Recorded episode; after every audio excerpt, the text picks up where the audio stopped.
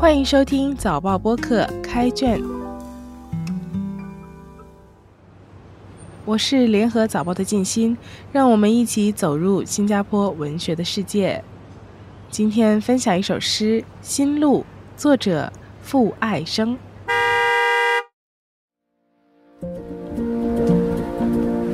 心路。把蓝色的上衣和昨天的阳光一起折好，排列整齐，在衣柜右上格。待下的雨淅淅沥沥，淋湿的裤管走到了雨季。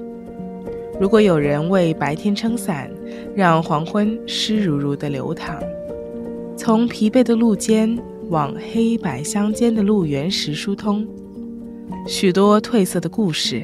焦急地通过窄短的沟槽，为排水道瞬间的记忆做短短的惦念。交汇的水流和车流，像擦肩而过的眼神，迅速地在身后淹没，如失去浮力的传说。我们以清晰的路牌寻找模糊的路口，顺着没有差异的虚线。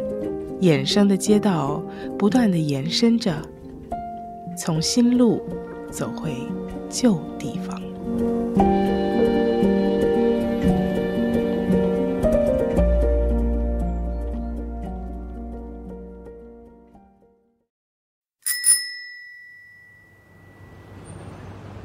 这首诗一共二十行，分成三节，是诗人在释放情感、寻找遗失记忆的作品。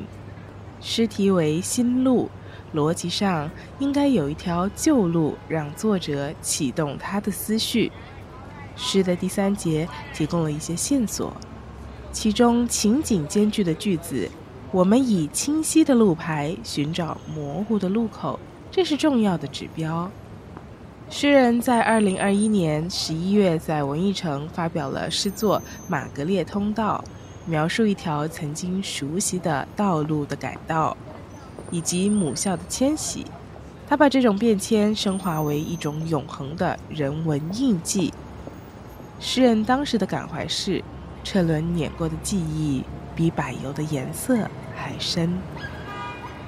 以前的玛格列通道从东陵路的回教堂左转到女皇道结束，现在这段路还在，不过来到了杜生路，也就是诗人的母校门前就不通了。另一条新路从启祥路开始，在杜生路口连接旧的玛格列通道，到女皇道结束就是现在的玛格列通道。我们对照这首诗的最后两句。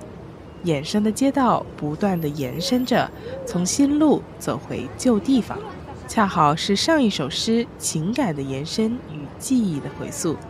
这整首诗从阳光到雨季，从白天到黄昏，营造了一种灰的色调。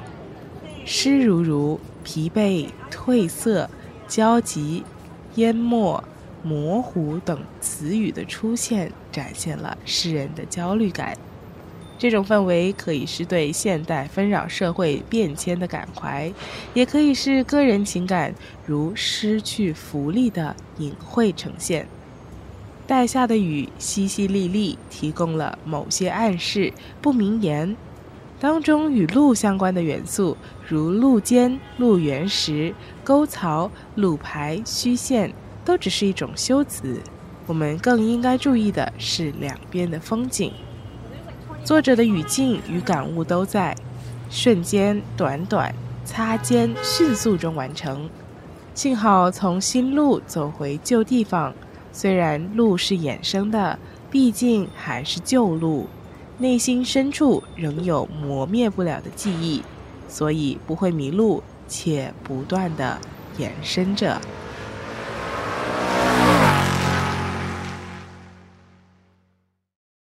开卷每逢星期四更新，节目中的作品可以在联合早报找到。我是静心，今天的节目由联合早报副刊和音频组制作，赏析写作希尼尔，录音李怡倩，后期制作何建伟。